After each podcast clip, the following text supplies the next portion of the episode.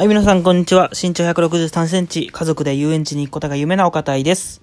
このラジオでは、私、感情の薄いお堅いが、日々思ったこと、考えたこと、気づいたことを発信していくラジオです。さて、えー、最近ね、えーっと、雨が続いていますが、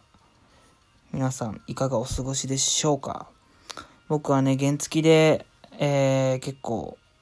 いろんなとこ行ったりするんですけど、やっぱりね、傘というか雨具、カッパをね、忘れちゃうことが多くてですね、なんかびしょ濡れの、なんかここ最近です。うん。でも、ね、心は晴れやかに行きたいと思います。はい、ということで今日は、えー人は一つの面からしか人を見ていないという話と、えーっと、7つの習慣の1つ目、主体的であれというものを喋っていきたいと思います。よろしくお願いします。はい、まず1つ目。人は一つの面からしか人を見ていないという話で、と、これは、あのーなんかね、友達から聞いた話で、ああ、そうじゃないかなって思った話なんですけど、まあ、なんか恋愛の話をね、えっと、相談を受けることがあって、で、なかなか、あの好きだった人を、なんかもう忘れられないけど、なんか実際に思い返してみると、なんかそんなに、あのなんていうか、相手からの好き好きコールもないし、あのなんで自分があの相手のこと好きなのかわからないみたいな。特になんかいいことされてるわけでもないのに。なんかそういうことがあるんだけど、それってなんでなのかなみたいな。ので、その時思ったのは、その好きな人のなんかいい思い出、いい面しか見ていないのではないかと。という意味で、あの、一つの面からしか見ていないんじゃないかなって思ったんですけど、これって別に何も好きな人っていうのだけじゃなくても、あの、まあ、まあ、特に嫌いな人とかね、いうのでも、あの、嫌いな面しか見ていないみたいなことが、なんかね、あるんじゃないかなって思うんですけど、まあ、なんて言うかその辺はすごく印象主義というか、まあなんか、例えばを出すと、例を出すと、好きな人っていうので言うと、まあ芸能人とかね、あのー例えば、出川哲朗さんとか、あの、リアクション芸人の。あの人ってすごい昔ね、なんか気持ち悪いみたいなことで言われたりしていた時期もありましたけど、でも今って、イッテ Q とかね、を通して、すっごいね、愛されキャラというか、いじられキャラみたいな感じに、もう確立してるじゃないですか。あれっていうのは、まあ、いい面しか見ていないっていうか、うん。なんか、出川哲朗っていう人物像の、あのーすごい面白いところ、リアクションっていうすごい唯一無二の芸を、えーあのお客さんというか視聴者が判断して、あ、すごくいいねっていうので見ていってるじゃないですか。芸能人とかっていうのはあまりなんかテレビとかで勝手に編集されて勝手に放映されるみたいな感じなのですごく印象にあの影響されるみたいなことがあるのかなって思います。うんでまあこれは一般人にもまあ言えることかなって思ってて、うん、なんとなく自分に悪口ばっか言ってくる人とかっているじゃないですか。悪口とか悪い態度とかね。そういう人ってまあ確かに悪い面もあるんですけどそういう自分に嫌なことしてくるっていう面で。でもその人にも多分大事な人友達みたいな人がいるわけで。でじゃあそういう友達っていうのはその自分ににとって嫌な人のどんなところを見てあの友達になろうと思ってるのかいい関係で続けたいと思ってるのかなっていうので少しやっぱその人が嫌な自分っていう目線じゃなくてその人ってどういう人なんだろうっていう目線であの2つ目の視点でね見てみるとあの好きな人でも単純に自分がただただ好きなとこしか見てないんじゃないかだったりとかなんか自分が嫌いだなって思う人でも自分が嫌いなところしか見てないんじゃないかっていうのであの少しあの自分以外の人に対して距離を置いて、えー冷静に人を見ることができるんじゃないかなと思いますね。なので僕は結構これをあの実生活でも活用してましてでこれのちょっと面白いところはあの、自分は、その、相手のいいところも悪いところも、両方見ようとしてる。だけど、結構、その、どっちかでしか見れてない人が多くて、あの人とこうこうこういう人だから関わんない方がいいよって言われたりとか、一方で、あの、でも、あの人ってこうこうこういうところがあるから、あの、面白いよね、とか、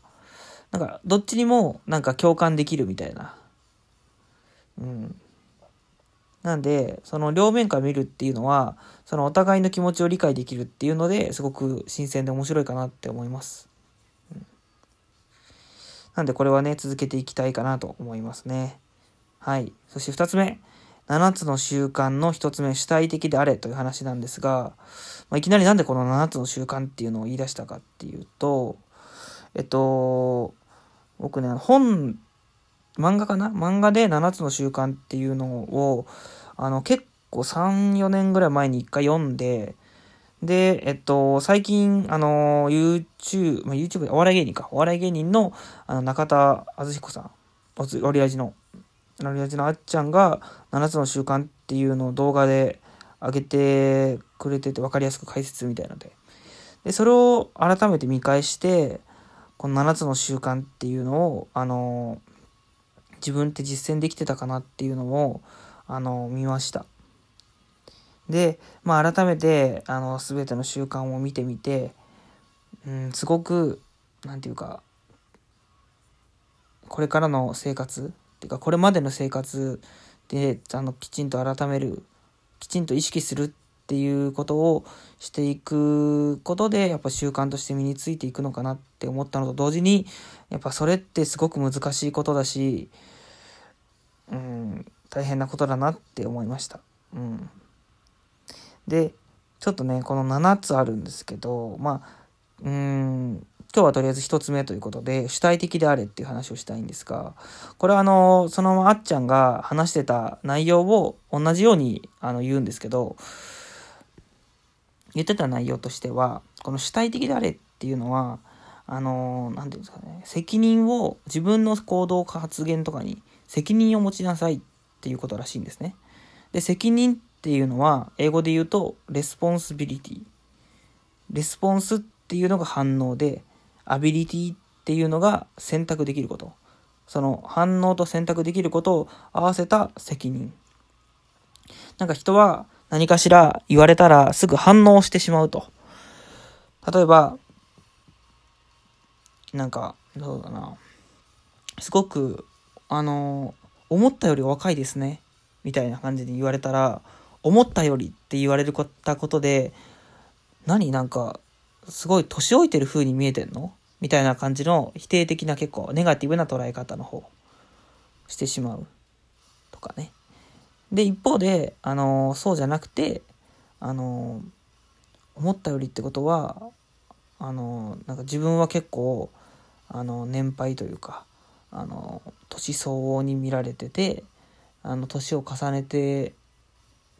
何て言うのねこう先輩感というか舐められずに思ってくれてたのかなみたいな感じで捉えるとかそれはちょっとまあポジティブな捉え方かなと思うんですけど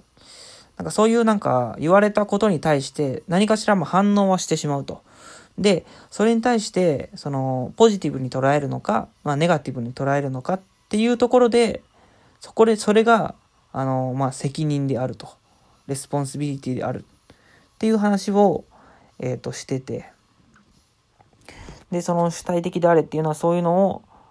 その自分のどう反応反応に対して選択していくか。っていうのを考えるっていうことみたいなんですけど、うん、これって本当に、まあ、何にでもあの言えることかなって思うんですけど。まあ、さっきの1個目の話であったあのいい人悪い人。みたいな話もそうなんですけどその例えば自分に対して「あなたって何でこういうことしかできないの?」みたいな感じですごく嫌な言い方をされたとして嫌な言い方をしたらなんかされたらそれってその人がそういうふうにしか捉えられそういうふうにしか言えない人なのかな？っていうふうに捉えたりとか逆にそのままあのうわなんか自分ってこうなんだっていうふうにあの、まあ、まともに捉えちゃうとか、まあ、どう受け取るかっていうのは本当に自分次第だなっていうのは、あの、思います。だからこそ、自分の心の中で、あの、より良いなって思う方を選択していければ、あの、ストレスフル、ストレスフルじゃないわ、ストレスがなくなっていくような、まあなんか精神状態になるのかなって思うので、あの、僕もこれは結構やってたなって思えることなんですが、まあ、なのでこれからも主体的に、あのやっていきたいかなと思うこの頃です。はい。ということで、今日は、まあ最近思ったこととして、えー、人は一つの面からしか人を見ていないという話と、えー、7つの習慣を改めて、えー、まあ、聞いてみてですね、え主体的であれという話をしました。はい。ということで、えーまた次回の更新もお楽しみに。さよなら。